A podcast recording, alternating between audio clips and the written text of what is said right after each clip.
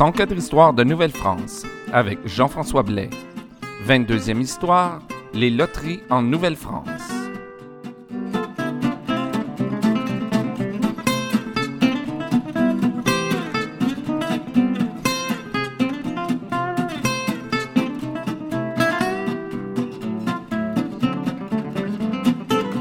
Bonjour à toutes et à tous et bienvenue à cette 22e histoire de Nouvelle-France.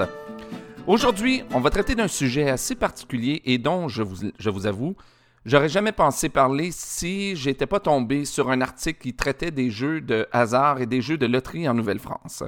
Parce que on associe souvent le mot loterie avec un impôt volontaire, c'est-à-dire qu'on associe souvent le mot euh, avec un jeu qui est créé par un gouvernement dans le but de redorer le trésor public ou encore un jeu créé par euh, des œuvres de charité dans le but de ramasser de l'argent.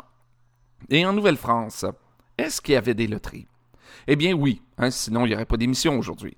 Mais elles étaient très loin de correspondre à ce que nous entendons aujourd'hui par euh, le mot loterie.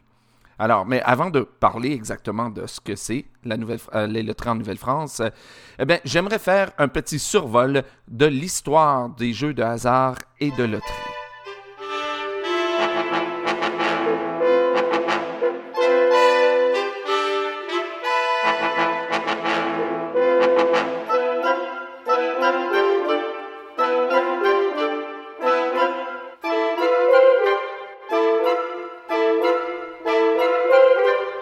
Je crois que vous ne serez pas vraiment étonné de, si je vous disais que les jeux de hasard euh, remontent à l'Antiquité et même les jeux de tirage, donc les loteries remonteraient à l'Antiquité et remonteraient assez loin parce que déjà on on en trouve des traces dans la Bible alors que Moïse utilise le concept euh, des jeux de tirage pour redistribuer les terres aux Juifs.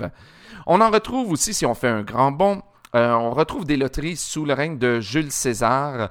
Et euh, les loteries de les loteries césariennes, disons ça comme ça, étaient destinées à financer les réfections des différentes villes d'Europe.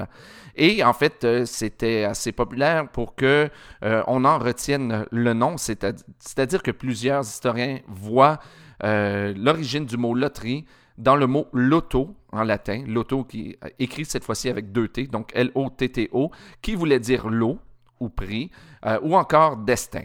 Donc, on voit déjà avec ces deux exemples les deux grands buts de la loterie, c'est-à-dire aider la communauté ou redorer euh, les finances publiques.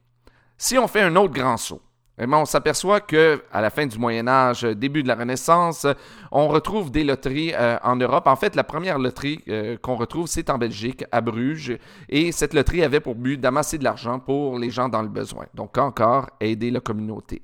En France, en fait, on retrouve la première loterie au milieu du 16e siècle sous le règne de François Ier, mais en fait, c'est sous Louis XIV que les loteries vont gagner du terrain, notamment avec la loterie de l'Hôtel de Ville à Paris, qui, dont le but était de redorer les finances de la ville, vraisemblablement. Et ensuite, le roi a eu recours aux loteries pour financer euh, la construction de divers bâtiments, comme par exemple la construction de Port-Royal. Au 18e siècle, c'est la loterie religieuse qui fait son apparition en France. Et cette fois-ci, elle a pour but de financer la construction ou la réparation des édifices religieux.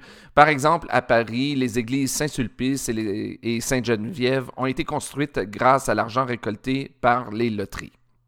Mais ces loteries religieuses euh, ramassaient un peu trop d'argent au goût du roi et de l'État, et donc euh, l'État a tenté en France de récupérer le monopole des loteries, interdisant euh, aux communautés religieuses d'en bénéficier.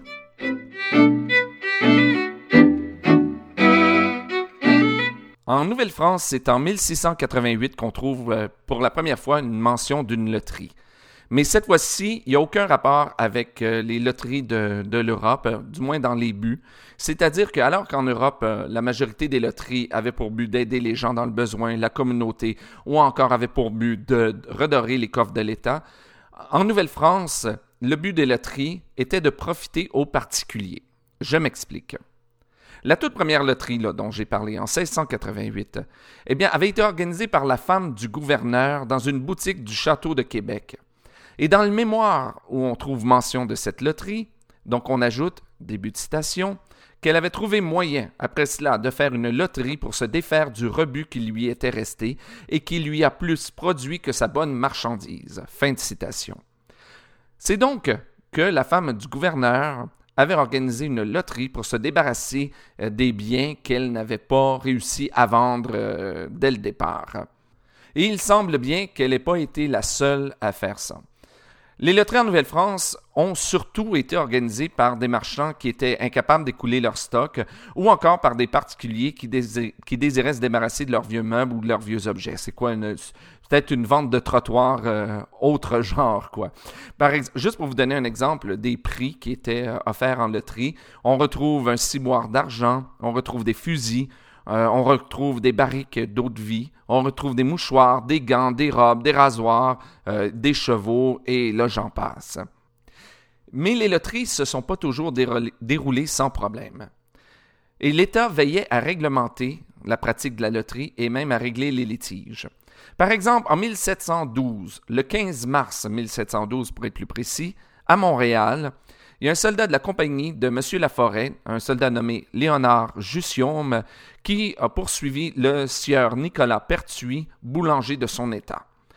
Dans la réclamation, Léonard Jussium prétend que le lot qu'il a remporté, c'est-à-dire un habit de Pincina, euh, dans une loterie organisée par le nommé Pertuis, donc il prétend que le lot devait en principe valoir 108 francs, mais visiblement, visiblement on l'avait trompé et le lot valait beaucoup moins. Le boulanger en question, le boulanger Pertuis, a donc été condamné à payer 5 francs d'amende applicable aux pauvres de l'Hôtel Dieu de Montréal, avec défense à l'avenir de mettre quelque article que ce soit dans les loteries avant qu'il soit au préalable déclaré et estimé par un membre de l'État. Donc ça, c'est un exemple de litige qui a été réglé par l'État des litiges sur les loteries. Mais il y a aussi eu des loteries publiques, comme en France, et ça jusqu'à la fin de la Nouvelle-France. Le 4 octobre 1757, par exemple, la veuve Youville, directrice de l'hôpital général, euh, de l'hôpital général, oui, c'est ça, fait rédiger une décharge en faveur du sieur Nicolas de Paris pour le délivrer de ses dettes envers l'hôpital. Et parmi ces dettes, on retrouve un billet de loterie qui avait été déclaré gagnant deux ans plus tôt, donc en 1755, mais que le dit Nicolas n'avait jamais rendu à l'hôpital.